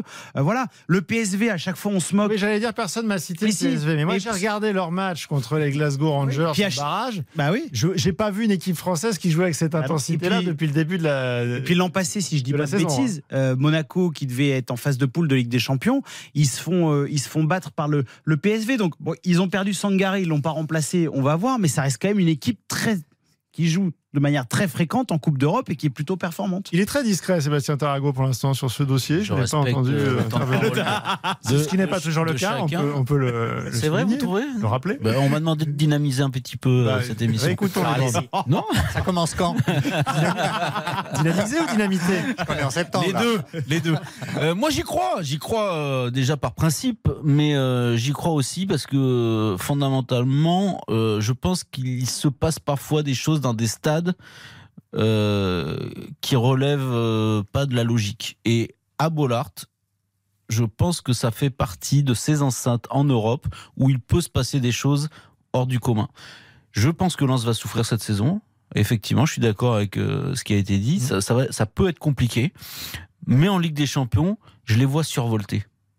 C'est-à-dire qu'ils retrouveraient la fraîcheur qu'ils avaient en championnat Oui. la saison passée. Parce Oui. que là, ce qu'expliquait Giovanni, c'est un petit peu classique. C'est-à-dire que il y a, maintenant, il y a un statut. Ils ont été deuxième. Ils ont eu l'été pour le digérer. Bien sûr. Et ils ont tendance à jouer bah, un peu plus haut, à se voir peut-être un petit peu plus beau qu'ils ne sont désormais. je sais pas si c'est cela, mais en tout cas, c'est naturel. Les adversaires sont différents également euh, vis-à-vis de, de vous. C'est- C'est di- c'est difficile. Et puis, ça dure. Alors, ça a duré 38 journées. euh, maintenant, euh, ce sera 34. C'est long, c'est dur. Là, la Ligue des Champions, je dis pas que ce sera simple. Bien entendu qu'ils ne sont pas favoris ni pour être premier, ni pour être deuxième. Mais je pense que c'est pas impossible. Ça va démarrer euh, à Séville, premier match. Là, Par exemple, ça aurait été mieux Mais Séville, par exemple, d'attaquer tout de suite à Bollard. mais. Séville est en crise absolue. Absolu, Séville, ouais. Alors C'est- c'est le moment où Séville- les jouer, effectivement. Mais c'est mieux. Alors, évidemment, ils ont gagné la Ligue Europa. Ils étaient déjà en crise la saison passée, mais il y a des gros problèmes financiers, il y a des gros problèmes de politique sportive. Euh, c'est pas un club qui va bien. Il y a une culture européenne, en revanche, évidemment. Donc, là encore, surtout, Lens ne va pas être favori. Mais c'est pas impossible. Gilles, Verdez. Non, euh, pour revenir sur ce que vous disiez sur le PSV, c'est drôle. C'est là où on voit, c'est marrant le jeu des entraîneurs. Peter Boss qui était à Lyon, un peu bah oui, absolu. c'est un nul, la Ligue- mais oui, un nul total. Non, mais c'est vrai, c'est rigolo. Et ce qui fait au PSV, c'est vrai qu'il y a un projet de jeu, une construction. Alors les Rangers, ok, ils sont fragiles, mais c'est vrai qu'on a l'impression que euh, on regarde maintenant du côté du PSV avec un projet footballistique Ah, intéressant. mais c'est surtout. Et c'est louable. raison, parce que moi, je me souviens au moment où, il était sur la fin, Peter Bosch, on entendait des bruits de vestiaire, enfin des trucs assez classiques de joueurs disant euh, euh, les séances d'entraînement, il ne passe rien, il n'y a pas si. d'intensité, c'est très répétitif. Et puis là, on voit cette équipe du PSV, Eh oui. il y a une intensité de dingue, ça déborde dans tous les sens, il y a des dédoublements, on se dit mais c'est pas le même en Enfin, fait. Voilà. Non, mais c'est juste qu'il est tombé dans, dans un club euh, terrible où, euh, franchement, entraîner Lyon, surtout avec le vestiaire à cette époque-là qui Non, mais était Rudy compliqué. Garcia. Ouais. On aime ou on n'aime pas Rudy Ouais, Garcia. Il a des défauts. Mais aujourd'hui, il est à Naples. Oui. Il y a quand même Naples, champion d'Italie, qui allait le chercher. À Lyon, on nous expliquait que c'était un pimpin. Et qu'il était nul. oui. Donc à un moment, peut-être que c'est Lyon le problème. C'est- c'est quand même pas- Mais Seb, tu peux retirer le conditionnel. La, la ré- la réalité, c'est que Lyon a marché sur la tête pendant des années. Que les joueurs avaient un pouvoir mais euh, immense dans ce dans ce dans ce club-là et dans ce vestiaire-là et que, et que vous pouvez faire tout ce que vous voulez mais les mecs couraient pas. Moi je veux bien pour pour jouer le jeu de Peter Bosch, bah, il faut il faut bouger un peu et à Lyon euh, les entraîneurs sont passés, des bons entraîneurs et les résultats ont toujours été décevants. Donc J'aimais bien moi la personnalité de Boss. J'aimais beaucoup. Ouais, il était intéressant, Ah oui. Intelligent dans le Ouais, discours ça- aussi. Il y avait une non, fille- mais ça se sentait que oui, c'était un homme. Mais intelligent. oui, oui, absolument. Bon, revenons sur Lens, Francaise. C'est aussi le moment où on va voir s'il a Ah oui. les épaules, l'ossature. Il a été euh, justement euh, euh, vous l'attendez vraiment félicité pour tout ce qu'il a fait la saison passée. Mais là, là il faut qu'il démarre à la fois son championnat et, et pied au Bah, plancher la Ligue des Champions. Paradoxalement, je pense que sur la Ligue des Champions, ça sera que du, du bonus. Et dans ce que nous dit euh, Arnaud Pouille sur l'identité et tout, là, je rejoins Seb. Ils iront comme ça avec leurs armes ils changeront pas de, de, de, manière. Moi, où j'attends plus Franquès pour le coup, c'est d'essayer, et pour moi le défi il est là, c'est de stabiliser lance dans les places européennes euh, en Ligue 1. Je l'attends là-dessus. S'il sort euh, quatrième de cette phase de poule de Ligue des Champions, je vais pas en vouloir à Francaise, je vais pas en vouloir au Racing Club de Lens. On rappelle quand même qu'ils ont augmenté leur, leur budget euh, logiquement à l'intersaison, mais que j'ai plus le, classement en tête. Mais enfin, ils sont pas dans les 5-6 premiers du, pas du tout. du classement. Ils doivent encore être 7 ou 8e. Bah, oui, oui, mais après, après, c'est un, club qui a des moyens et quand ils doivent sortir, ils peuvent sortir. Parce ils ont quand même acheté Wai. 35 millions d'euros. Plutôt que de sortir, ils auraient mieux fait de garder ce qu'ils avaient quand même. Hein. Il fallait le faire. Vous restez avec nous, euh, la pause, le flash de, 20h et on se retrouve ensuite pour les euh, débats flash et on accueillera Karine Galli pour terminer l'émission avec nous. À tout de suite. On refait le match avec Philippe Sanf. RTL. Il est 20h. Avant le retour du foot et dont refait le match, les informations avec vous, Antoine Cavallero. Bonsoir. Bonsoir à tous. C'est le plus grand vide-grenier d'Europe. La braderie de Lille, c'est ce week-end. 2 millions et demi de personnes attendues, 80 km d'étal, 8000 exposants, dont Marie-Christine, brocanteuse amateur. Je viens de vendre un très beau paravent. J'ai vendu déjà un petit repose-pied d'époque Napoléon III. J'ai une très belle banquette d'époque Louis XVI. J'ai des cadres, j'ai des natures mortes. Je suis un peu collectionneuse sur les bords et du coup, ben, je dois me séparer des choses parce que mes enfants n'en veulent pas. C'est la mort dans l'âme que je vends toutes ces belles choses. Des super objets qui trouvent preneur euh, à l'international. Là, j'ai vu. Ah oui, j'ai des gens là qui viennent d'acheter trois choses en même temps pour Hong Kong. Je vais avoir des choses qui vont être là-bas en Asie. L'objectif du week-end, c'est battre mon record de l'an dernier. Eh ben, j'avais vendu pour 1000 euros. Ah Donc là, j'essaye de dépasser. Une bradeuse, comme on dit, interrogée par Antoine de Carne à Lille pour RTL. Une femme tuée sous les coups de son conjoint ou de son ex-conjoint tous les trois jours. Chiffre dévoilé ce samedi par le ministère de l'Intérieur. 118 féminicides recensés en 2022. Un chiffre en légère baisse par rapport à l'année précédente. La politique et deux rendez-vous à ne pas manquer demain sur RTL. Elisabeth Borne, invitée exceptionnelle de Focus dimanche. Rentrée scolaire, inflation, insécurité. La première ministre sera au micro de Mohamed Bouafsi ce sera de 13h à 14h. Des extraits en avant-première dans RTL Matin avec Stéphane Carpentier. Et puis l'autre rendez-vous de midi à 13h, le coordinateur de la France Insoumise, Manuel Bompard, sera l'invité du premier grand jury RTL Le Figaro M6 de la saison. L'émission à suivre sur RTL et sur la chaîne Paris Première. Le football, la suite de la quatrième journée de Ligue 1, 0-0 entre Brest et Rennes. Et puis à 21h, le choc Monaco-Lens, le match à suivre en intégralité dans RTL Foot à partir de 20h. Un accueil de Rockstar. Le 15 de France s'est installé cet après-midi dans son camp de base à Rueil-Malmaison. Nous sommes à moins d'une semaine du match d'ouverture du mondial de rugby vendredi prochain contre les All Blacks. Les Bleus se sont offerts un bain de foule des supporters conquis au micro de Baptiste Durieux. Je vois les joueurs arriver. Hein? ouais, c'est top. Ça fait plaisir. Ils ont le sourire. C'est top. Pour les joueurs, ça doit être très très important et même pour nous. Beaucoup d'émotions. Il y a tous les joueurs qui passent avec le staff et l'entourage. Ils ont l'air à fond. Ils communiquent avec les supporters. C'est génial. Super moment. Ça donne les poils. C'est super de voir tous les joueurs arriver, une grosse émotion. Ça fait aussi un peu bizarre de les voir en vrai. C'est assez impressionnant. Et puis pendant que les Bleus se préparent, on joue la troisième journée de top 14, entre autres. La victoire de Toulouse 27-21 à Oyonnax, le stade français qui bat 24-9 Montpellier ce soir, Clermont reçoit La Rochelle, c'est à 21h05. Et puis enfin en Formule 1, Ferrari décroche la pole position à la maison, c'est Carlos Sainz euh, qui partira en pole demain sur le Grand Prix d'Italie, juste devant Max Verstappen. Enfin la météo de demain, du brouillard le matin le long des côtes de la Manche et du Sud-Ouest, l'après-midi du soleil pour tout le monde et des températures qui grimpe sérieusement. 24 degrés à Saint-Brieuc, 27 à Lille, 30 à Paris, 33 à Nîmes, 35 degrés à Cahors. Merci beaucoup, Antoine Cavallierou, 20h03 sur RTL. Euh, vous restez avec nous parce qu'on continue. Le football, c'est jusqu'à 23h. Eric Silvestro, il va nous faire un petit coucou, mais on va le retrouver à, 20h30 pour RTL Foot. Et puis Karine Galli va nous rejoindre pour les débats flash et la fin dont on refait le match. À tout de suite. RTL. On refait le match. Philippe Sansfourche. On refait le match jusqu'à 20h30 sur RTL. refait le match et effectivement jusqu'à 20h30. Vous l'avez euh, vécu tout au long de cette soirée. Nouvelle saison, nouvel horaire. On a débuté à 19h et donc on va jusqu'à 20h30. Ça veut dire que ben, on pique un petit peu le- la place de l'ami Eric Silvestro. Mais bon, c'est du foot, c'est jusqu'à 23h. C'est une grande famille. Eric, vous êtes la crème de la crème. Salut les amis. On est ravis. de moins il accorder- bosse, plus il est content. Il- hein, non, mais Silvestro. on, on fait un échauff- on fait un échauffement plus court. Vous savez, on vieillit, du coup, on a, voilà, on a moins d'intensité, moins d'endurance. Bon, Voilà, on se, con- on se concentre sur 21h sur le grosse affiche ce soir en plus. Monaco-Lens. Avec un club qui vous est cher. Eh, tout à fait, qui a plutôt bien démarré la saison. Ce qui n'est pas le cas des Lensois, il va falloir qu'ils se réveillent à. Bon, vous voyez, je le brosse un petit peu dans le sens du poil parce que ce que je vais lui apprendre maintenant, c'est que non seulement on lui a piqué sa demi-heure, mais aussi on lui pique Karine Galli. Ah. Puisque Karine Galli, que vous allez retrouver à 20h30 tout à l'heure jusqu'à 23h, nous rejoint en studio. Bonsoir Karine. Bonsoir Philippe, bonsoir à tous. Mais Eric, euh, je le retrouve dans une demi-heure et je serai déchaîné comme d'habitude. Ne la fatiguez pas trop, quoi. Non, non, il n'y a, aucun. C'est pas le genre. Inquiétez pas. Oui, c'est pas le Il genre. est, il est quand même bien plus euh, bienveillant qu'à mon époque, Eric Silvestro. Vous auriez plus usé et abusé Ah, de vous moi. êtes il là, Giovanni Castaldi, j'avais pas remarqué Il- que vous étiez là. C'est jamais Ils sont toujours là, évidemment. Gilles Verdez, Giovanni Castaldi et Sébastien Tarago. Bon, Merci beaucoup. On vous écoute. Hein. Eric, on se retrouve à, à 20h30 donc pour euh, la grande affiche de la soirée, coup d'envoi 21h entre Monaco et Lens. Donc Karine Galli, on est ravis parce que tout au long de la saison, eh ben, vous allez nous, retrouver pour les débats flash. C'est la nouveauté de la, de la saison. Les débats flash, c'est simple, c'est une question, la réponse argumentée d'un chroniqueur ou donc en l'occurrence une chroniqueuse.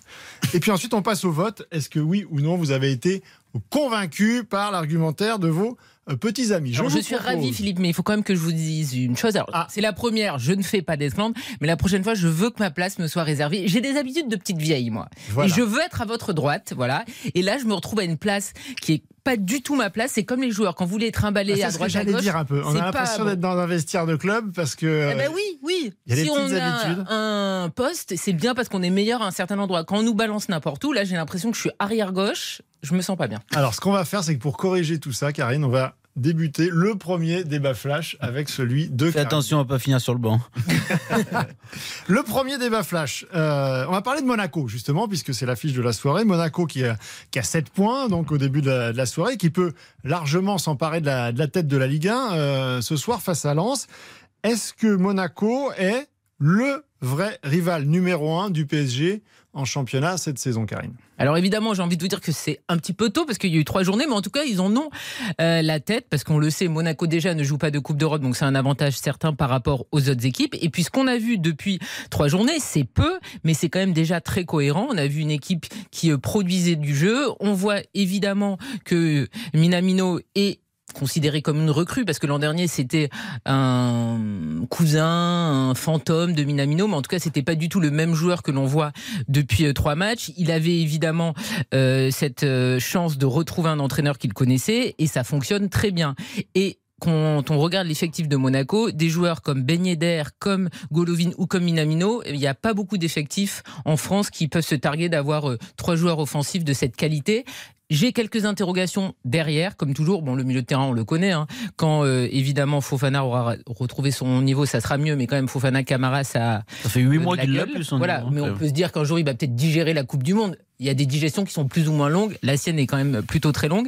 Voilà. Après, il faut voir euh, derrière parce que il y a des incertitudes, il y a des nouveaux joueurs en défense et puis le gardien. Parce que c'est vrai que Neubel nous a hanté pendant deux ans, surtout Eric Silvestro. Mais pour l'instant, le gardien suisse, que on sait pas trop. Parce que on peut pas dire qu'il ait fait de très beaux arrêts. On peut dire qu'il a quand même encaissé pas mal de buts. Mais je trouve que cette équipe, en tout cas, nous euh, propose déjà du beau football. Et ce soir, je les vois favoris face au Lensois. Bon, elle y croit, Karine. Euh, on va faire simple. Dans un premier temps, vous allez me dire convaincu ou pas convaincu. Je fais un tour de table et ensuite on argumente. Sébastien Tarago. Pas convaincu. Pas convaincu. Gilles Verdez. Pas convaincu. Pas convaincu. Giovanni Castaldi. Je suis embêté, j'ai pas envie de laisser Karine euh, toute seule, mais je suis quand même pas convaincu. Ah, bon, alors là, Karine, euh, pour, pour- pour une première, on peut pas dire que ce soit un plébiscite. Ça a été le cas de Écoutez, je pense qu'ils sont convaincus, passée. mais qu'ils ne veulent pas se l'avouer. Voilà, c'est ça le souci. Et à la 38e jour, enfin à la 34e, parce qu'on est Ouais. plus que 18, C'est vrai. ils viendront me dire, Karine, tu avais tout vu avant la quatrième journée. Bon, c'est pas notre genre. C'est un peu toujours la même chose avec Monaco. Euh, je pense que Monaco est aussi un petit peu victime euh, du côté le Rocher, euh, le club princier. euh, ok, il y a un petit peu plus d'argent euh, qu'ailleurs, mais c'est la belle vie là-bas, c'est la Côte d'Azur, et puis ça passera pas finalement au moment euh, du, du- du sprint final, ça, ça ira pas au bout. Euh, Est-ce que c'est euh, mon sentiment? Est-ce que c'est le vôtre? Est-ce que vous pouvez m'argumenter ça plus footballistiquement ou ça, ou ça joue un petit peu ça? Non, mais il y a, y euh, moi je trouve qu'il y a encore, en fait, il y a trop d'incertitudes. C'est des débuts prometteurs, c'est intéressant, euh, mais c'est, euh, il y a beaucoup trop de si. Euh, Il y a une affaire qui est en- cours quand même sur Wissam Ben Yedder, donc ça pourra avoir aussi un impact sur la saison de de l'AS Monaco. Folarin Balogun, qu'ils ont payé une fortune, c'est une saison au très haut niveau avec le Stade de Reims. Euh, moi, je sais pas si ça, s'il va confirmer. J'en ai aucune. Ah, Mais euh, là, vous êtes formidable parce que vous me dites euh, c'est une seule saison, mais généralement ce type de joueurs ils partent de Ligue 1. Donc déjà, on Non, peut, mais- pour être content si, quand même alors, qu'il soit là. Je vous, je, vous, je, vous, je vous repose la question s'il était si fort que ça. Mikel Arteta, qu'il avait sous la main, il n'a pas de doubleur à Gabriel Jesus, Jesus, il joue avec Eddie Nketiah, qui le pauvre n'a pas du tout le niveau pour Arsenal. Pourquoi il l'a pas gardé? Donc moi j'ai. C'est peut-être une question de complémentarité plus que de, Bah non, mais je, de je- niveau. Je Non. pense, je pense qu'Arteta euh, a connaît un peu le, le, le ballon et que je pense qu'il y a encore des doutes sur, sur Balogun. Et après, il y a plein de promesses. Mais je- Salissou, il doit se relancer défensivement. Je sais pas dans quel état sera Maripane. Euh, Singo, ils le font jouer dans l'axe, dans une défense à droit. Il jouait piston droit euh, au Torino. Je et si on parle même sur la structure de l'effectif, il y a encore beaucoup de joueurs qui doivent confirmer être performants. Golovin, c'est un intermittent du spectacle. Voilà, ça fait Minamino, quand même de longs mois qu'il est bon, Golovin. Et Ben oui. Yedder, il est peut-être dans une histoire sordide. En attendant, il a juste marqué 4 buts en 3 matchs, donc ça n'a pas l'air de le perturber plus que ça. Non, mais, oui, mais ça va dépendre de ce qui va se passer. Oui, ça, ça a il forcément un impact, euh, empêché, Enfin, vous êtes au courant que, notamment en France, une affaire judiciaire, elle dure, elle dure, elle dure, elle dure. Donc, a priori, Ben Yedder, là, il est apte à jouer et mentalement, ça a l'air Oui, d'aller plutôt enfin, il bien. faut quand même garder les pincettes dans, dans ce dossier parce que euh, ça peut être évolutif aussi et euh, on ne peut pas miser à 100% sur une présence de Wissam Ben Yedder tout au long de, de la saison. Euh, Il a été Gilles mis en examen, euh, rappelons-le, Oui. pour, pour viol. Tout à fait. Donc c'est c'est Pas une ce mince affaire, qui veut dire qu'on est sur une enquête euh, lourde et que avec des, des- des éléments suffisamment euh, importants, probants pour qu'il y ait cette mise en examen. Donc son, son cas est quand même en, en suspens et à tout moment on peut ne plus le voir sur un sur un terrain de football. Gilles Verdez. Bah, Après, la, la question, c'est seront-ils les principaux rivaux du PSG Oui, qui vous voyez Euh, devant en gros? Ah, bah, Marseille et Rennes. Donc euh, non, pour moi, ils seront pas les principaux. Pour moi, Marseille et Rennes seront devant à la fin de la saison. Bah, on verra à la fin de la saison. Pour moi, Marseille et Rennes seront devant Monaco. Et moi, les incertitudes, c'est plutôt au niveau de l'équipe dirigeante, l'entraîneur. Euh, J'y crois à moitié. Je vois pas comment il peut prendre sur le rocher. J'ai un peu l'impression que c'est un mercenaire qu'on a fait venir pour un petit projet avec une nouvelle équipe à la direction sportive, qui sont pour moi des gens qui vont faire des transferts, un peu d'argent, un peu de mouvement, mais je les vois pas s'intégrer dans un projet monégasque. Donc pour moi, le club, il est fragile. En plus, la blessure d'Embolo sportivement, c'est une catastrophe. Donc c'est une bonne équipe, ok, mais de là a à en faire. porté le club sur ses épaules toute la saison passée. Quand il est dans un bon jour, c'est bien Mbolo, mais il a aussi des, des phases où c'est pas. Ah oui, mais tous ceux qui arrivent aussi, ils ont des phases où c'est pas comme vous dites. Donc voilà, c'est pour ça que ce déséquilibre et cette instabilité, ça me ça me- me- m'entraîne à ne pas en faire un des protagonistes essentiels du championnat. Bon, très bien. Quelque chose à rajouter, Sébastien Tarago, ou on passe au. Paris n'a pas de rival. Paris n'a pas de rival. Ça règle Au la moins, question. les choses sont Ah oui, vraies, non, puis mais ça, enfin, ça vous permet de pas trop vous mouiller. Ah si, c'était la question. Et puis notre ami Hutter est ravi de savoir que c'est un mercenaire. Alors là, euh, Oui, il a ramassé, lui. oui, on ne sait pas Pas ce en qu'il a rond. fait là. Mais alors, le bon Hutter. En tout cas, ça fait zéro point pour Karine Galli, mais enfin, elle aura le temps de se euh, refaire la cerise, j'ai envie de dire, puisqu'elle sera là euh, toutes, Oui. les, toutes les Puis, semaines. de toute façon, je suis convaincu par mes arguments et c'est bien. pour monter en température. C'est déjà pas mal. Euh, Sébastien Tarago, Oui, on va passer au deuxième débat flash. Thierry Henry, qui a pris officiellement la tête des, des espoirs cette semaine. Objectif évidemment la qualification pour l'Euro Espoir, mais évidemment ce qu'on a en tête tous, c'est euh, ce sont les, les vous JO de Paris 2024. Il était présenté euh, cette semaine à la fédération et on l'a entendu par exemple Thierry Henry développer euh, ce genre d'argumentaire pour nous expliquer qu'il était l'homme idoine. Premièrement, j'étais pas épanoui. J'aime le terrain, j'attendais une opportunité. J'ai fait ce que j'avais à faire euh, pour pouvoir rester le plus proche possible du terrain. J'avais besoin de retourner, euh, de coacher. euh, Ce sentiment que j'ai à chaque fois d'aider, de faire comprendre. Voilà pourquoi quand j'ai été sollicité pour pouvoir déjà avoir un, poste, l'équipe de France, ça se refuse pas. Alors, Il a beaucoup parlé de lui, c'est normal. On, on attendait. euh, On lui a sur, beaucoup euh, posé de questions sur lui sa aussi. personnalité, sur son bilan aussi maigre et son, de- et son expérience d'entraîneur. Est-ce que il vous a convaincu? Est-ce que cette prise de parole vous a permis d'être un petit peu plus persuadé qu'il était l'homme de la situation? J'ai pas à être convaincu par quoi que ce soit dans une conférence de presse, dans la mesure où ce qui va m'intéresser, c'est ce qui va se passer pendant les rassemblements et pendant les matchs de l'équipe de France Espoir. Cela étant dit, puisqu'on parle que de communication, moi été euh, satisfait d'entendre Thierry Henry dire qu'il s'était remis en question. J'étais content de l'entendre euh, dire que euh, peut-être, il l'a pas dit comme ça, mais pour moi je l'interprète ainsi, peut-être il avait enfin mis son ego de joueur de côté pour avoir simplement un ego d'entraîneur, ce qui est déjà pas mal. Euh, je pense qu'il s'il a échoué à Monaco, même s'il a beaucoup de circonstances atténuantes, puisque ça a été très court aussi, c'est parce que euh, il était encore joueur et c'est pas possible. Et tu peux pas demander à, certains à certains gamins euh, d'être aussi bons que toi, aussi bons que tu l'as été, c'est pas possible. Et il les a inhibés.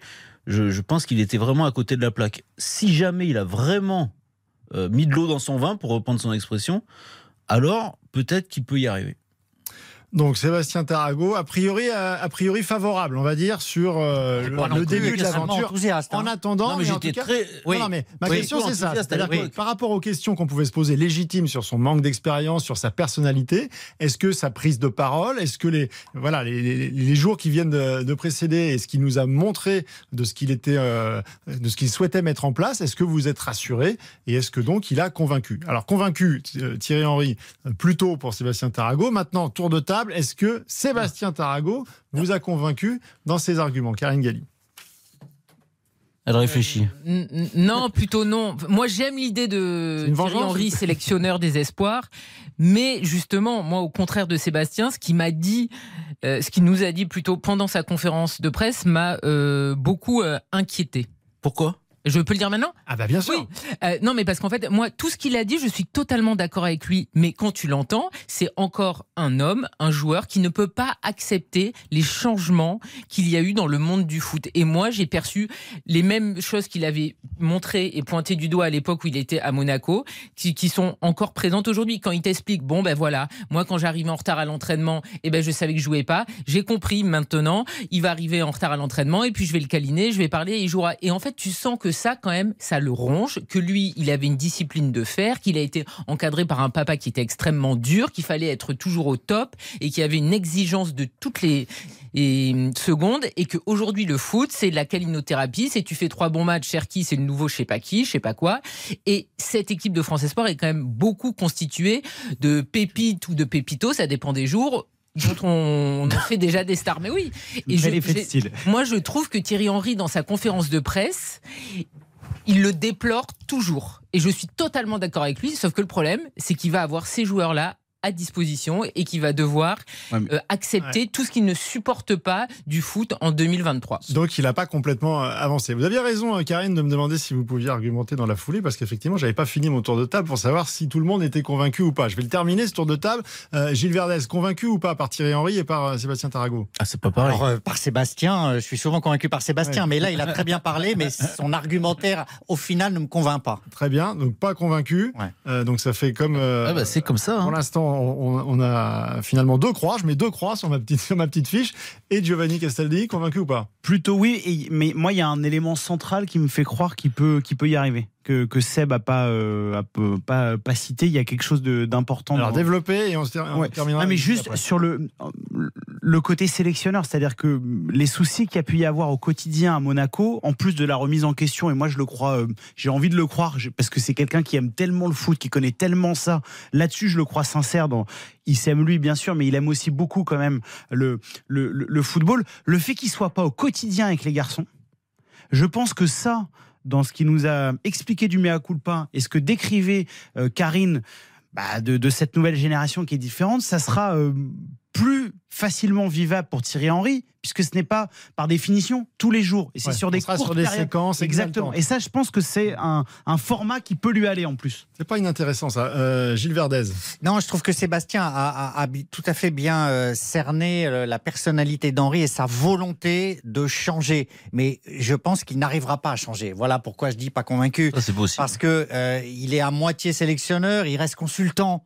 Thierry Henry, il aime l'argent et personne ne lui reproche, mais il veut quand même garder un pied dans ses émissions, comme s'il se disait. je- Et là, il a quand même fait un choix euh, qui n'est pas financier. Oui, clairement. Pour le coup. Oui, mais il garde un peu de consulting quand On même. est là où d'accord. Ça rapporte. On est- C'est ça qui me gêne un peu. C'est comme s'il allait Bah, il inéluctablement était bien payé chez revenir. Amazon quand même. Pardon? Mais il prenait un peu de sous chez Amazon quand même. Oui, mais il en prend ailleurs. Oui, mais Voilà. il, Ah oui. il a- non, Oui. mais, Mais oui, mais moi, je n'aurais pas été prêt à renoncer. Mais non. euh, voilà, Mais c'est- Oui, une mais manière on- aussi d'ouvrir un peu le parachute si ça se passe pas bien. Les exactement. le c'est- Je, je- Mais il est sélectionneur. Oui, mais je trouve que dans le discours, il, a encore du mal à transmettre son amour inconditionnel du foot. Je pense qu'il aura du mal à, le- à le transmettre aux joueurs moyens parce qu'il est tellement euh, supérieur euh, dans l'expression footballistique qu'il a eue qu'il est incapable de s'adresser aux gens moins bons que lui. C'est pas possible. Il peut pas comprendre qu'on rate une passe. Et à mon avis, avec les jeunes, ça va être très compliqué. Donc, je suis pas convaincu qu'il va Il y a le côté sportif, effectivement, la conclut sur, médiocrité ou euh, en tout cas le niveau moyen euh,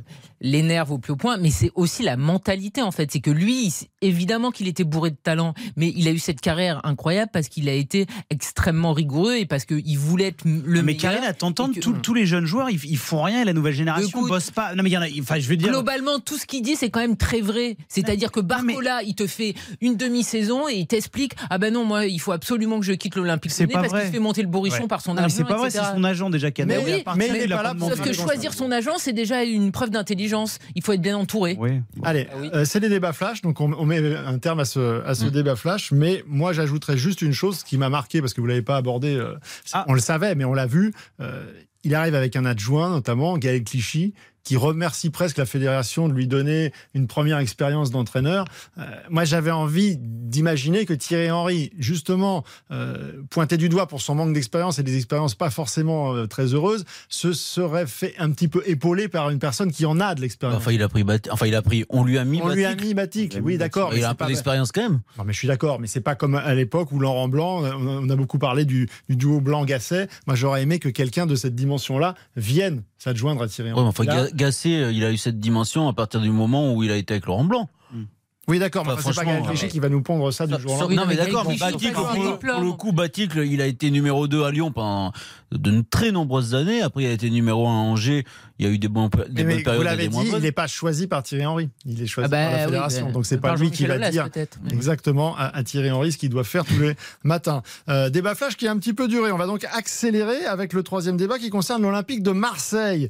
Euh, match nul hier à Nantes alors que l'OM menait, euh, menait au score. L'OM était en supériorité numérique à 11 contre 10. Très peu de choses dans le jeu et un constat assez amer en fin de, de rencontre. Tiens, écoutez notamment euh, Jonathan Klaus, euh, le, le joueur, l'ancien international, enfin qui peut le redevenir, mais qui pour l'instant ne l'est plus, euh, joueur de l'Olympique de Marseille au sortir de cette rencontre. C'est inexplicable. On se rend compte qu'on répète les mêmes choses et qu'à un moment donné, il va falloir euh, vite grandir, vite, euh, vite assimiler les choses pour, euh, pour vite progresser parce que parce qu'on a beaucoup de qualité, mais il faut, il faut vite le mettre en place. Maintenant, voilà, on est frustré, mais il faudra vite se vider la tête pour, pour repartir au travail et, et enchaîner les matchs. Voilà, c'est souvent comme ça dans un premier temps quand ça se passe pas bien, les joueurs disent on n'est pas bien, on fait pas ce qu'il faut, mais euh, très vite on parle après de l'entraîneur et de, du manque d'idées ou du manque d'inspiration, de la patte de l'entraîneur. Ces derniers temps, on en avait vu avec beaucoup de personnalités, les Tudor, les Sampaoli. Euh, selon vous, Gilles Verdez, est-ce qu'il faut déjà remettre en cause Marcelino? Bien sûr, c'est un petit entraîneur pour un grand club. Euh, en plus, c'est la voix de son maître, Marcelinho, donc il mouftera jamais, il dira jamais que ça lui a pas plu le recrutement. C'est quelqu'un euh, qui est extrêmement passif. Euh, son surnom, ça va être le poteau, Marcelinho le poteau ou le piquet. Il est là sur son banc, il fait pas un changement, il a Unai, rien ne se passe, il joue à 11 contre 10, il mène 1-0. Il inculque la peur à son équipe. Non seulement il faut vite le remettre en question, mais il serait salutaire que Marseille se réveille et dise notre choix était mauvais, changeons vite Marcelinho pour sauver la saison. C'est assez tranché, manifestement. Ah, donne mon avis. Le tour de table convaincu ou pas par euh, Gilles Verdez Est-ce qu'il faut remettre en cause Marcelino? J'avais des doutes sur Marcelino, mais là, je, je suis tombé amoureux de Marcelino tellement j'ai pas été convaincu par les arguments de Gilles. Un tantinet excessif, l'ami Gilles. Bon, je rappelle que pour l'instant, Karine et Sébastien, zéro point, n'ont pas réussi à convaincre. Euh, mais Ça, ça part pas très bien non plus pour Gilles. Karine Euh, J'ai adoré vraiment euh, la tirade de Gilles, mais non, là, c'est pas possible. Comment vous pouvez aimer Marcelinho? C'est. Heureusement que Sébastien, lui, qui connaît Non, le football, c'est- entre- ah, vous êtes terrible. Entre Vous Émeric aimez Marcelinho Non, mais il n'est pas brésilien. Mais non, mais la question, c'est. Faut-il le virer Ah, bah, Est-ce faut qu'il qu'il faut, le vire remettre- Ah oui, est-ce qu'il faut le remettre en question? Euh, Avant de le virer déjà, mais en tout cas, le- oui, le remettre en question. Sébastien Tarago. Mais c'est un petit peu excessif, quoi. Donc, euh, je sais, pas que fondamentalement je sois totalement opposé euh, au constat de départ de Gilles Verdez, mais par la suite, j'ai du mal à valider. Quand même. Pardonnez-moi. C'est compliqué. C'est compliqué. Non, mais il y a quelque chose. point. C'est-à-dire qu'on était à deux doigts quand même du goudron, euh, des plumes. euh, bon, on bon, Marseille. On est d'accord. Il l'a un petit peu cloué au pilori. Ah, on il faut sauver Marseille. Mais euh, Non, mais il y a un truc, il y a un truc qu'a dit Gilles qui est, euh, pour le coup, intéressant. Et là, c'était pas dans l'excès. Euh, je trouve que ce qui me déçoit le plus de, Marcelino, c'est ça. euh, il est pas inspiré dans ses choix pendant les matchs, en fait. Il a des principes de base, on le voit. Il met son 4-4-2, 4-2-4. Il essaye. Bon, pour l'instant, c'est pas organisé. Mais Longoria, il a changé 80% de, l'effectif. Donc, fatalement, quand tu construis rien, et bah, faut le temps qu'il y ait les automatismes. Et le football, c'est pas football manager. Et forcément, tu vois les mecs qui sont en manque de repères. Ça, ça, c'est une évidence, puisque depuis trois ans, ils font à peu près tout et euh, à, à l'opposé. Et là, en plus, entre Tudor et Marcelino, il y a un écart énorme dans ce qu'il dans ce qu'il demande. Néanmoins, sur les moments où il doit ajuster, où il doit faire des choix pendant les matchs, je trouve qu'il est jamais inspiré. il n'est pas saillant. Ah non, Vous êtes non, non, il se quoi, plante, il est se fou. plante. Donc, allez je vais. Mais oui. je attendre avant de le condamner, ça peut s'améliorer. sale gueule. Non, pas du tout. Allez, vous gardez, vous gardez la main, euh, Giovanni Castaldi, pour le dernier débat flash. Bah oui, puisque euh, Ah, nous, on dit rien, donc, en 20h25. fait. On n'argumente pas sur. euh, Bah, euh, vous Bah, avez il reste déjà 4 un peu minutes, condamné, donc même. euh, tu fais de la radio et tu, la- et tu laisses Giovanni parler. Voilà, le dernier débat flash, parce que je veux qu'on fasse ce dernier débat. religieuse. 10 minutes de temps additionnel. Des fins de match interminables, c'est la volonté de la, de la FIFA qui veut donc conserver m'a le pas temps de jeu convaincu, Giovanni. effectif. La Ligue 1 pour l'instant euh, suit euh, plutôt bien le mouvement, ce qui n'est pas le cas de l'UEFA qui a d'ores et déjà euh, annoncé officiellement qu'elle ne donnerait pas comme consigne aux arbitres, notamment dans les matchs de Ligue des Champions, d'appliquer ces consignes de la FIFA et donc de faire des temps additionnels. À rallonge. Qui a raison, Giovanni Castadi La FIFA qui veut faire bouger les lignes et faire des matchs à rallonge ou l'UEFA qui veut rester sur les acquis? En fait, en fait, ce qui me dérange dans cette, euh, dans cette polémique-là, c'est qu'en fait, si j'étais intimement convaincu que l'UFA faisait ça par euh, principe, pour préserver peut-être la santé des joueurs, en disant ça rallonge, ils vont se blesser, il faut, faut préserver la santé de nos athlètes, je pourrais à la limite donner raison à l'UFA. Le problème, c'est que l'UFA, dès qu'ils peuvent mettre un tir à la FIFA, ils mettent des tirs à la FIFA, puisque entre les deux entités, ça Et ne va pas. inversement. Et inversement, exactement, il y a, on sait, il y a, il y a un enjeu énorme qui sont les calendriers, entre les calendriers UEFA et les calendriers FIFA pour le monopole euh, du football. Donc en fait, ce qui, m- ce qui me dérange, c'est qu'encore une fois, que ce soit la FIFA ou l'UEFA, jamais personne ne pense au foot, ils pensent au pognon, à leur calendrier. Donc en fait, quoi qu'ils disent, je me méfie et j'ai pas envie Bon, d'y donc croire. c'est- le fruit d'une guéguerre, donc vous ne Mais validez pas la exactement. fronde de, de l'UEFA. Est-ce que vous êtes convaincu euh, ou pas convaincu? Juste en un mot. Pas convaincu du tout. Pas convaincu. Moi aussi. le- Alors, le débat me passionne pas, je vous avoue, mais pas convaincu juste pour qu'il ait pas de points. C'est-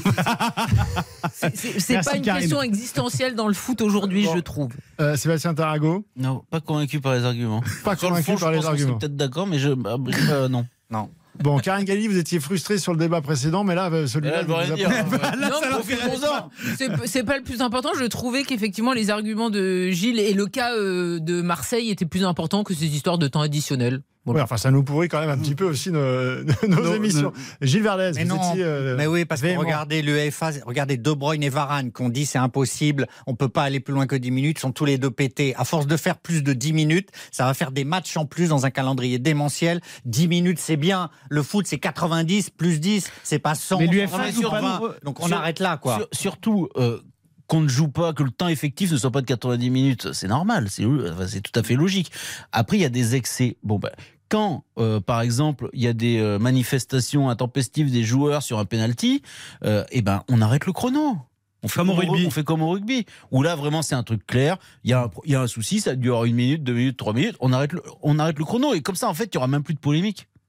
Il faut prendre le ch- le- la chose de manière euh, différente, en fait. Ouais, le vrai, le vrai euh, jeu effectivement. Mais, Si on mais joue à pour ça, le ça coup, va- ça va mais pour le très, coup, très, très longtemps. pour le Ah coup, oui. il faudrait réduire un petit peu le temps des matchs. Le temps des matchs, c'est aussi- pas- parce que là, ça faudrait surtout 80 alléger les calendriers. Eh ben, vous- surtout ça. Je vous annonce pour conclure que vous avez tous été très bons, mais vous avez une force de persuasion qui peut s'améliorer assez largement puisque personne n'a réussi à convaincre Ce sont des l'assistance ventes d'état ce soir. personnelles. Zéro point pour tout le monde. J'espère qu'Eric. Silvestro euh, fera mieux. Vous restez avec nous, le foot c'est jusqu'à 23h. On refait le match à la semaine prochaine, 19h, nouvelle horaire. Ciao à tous.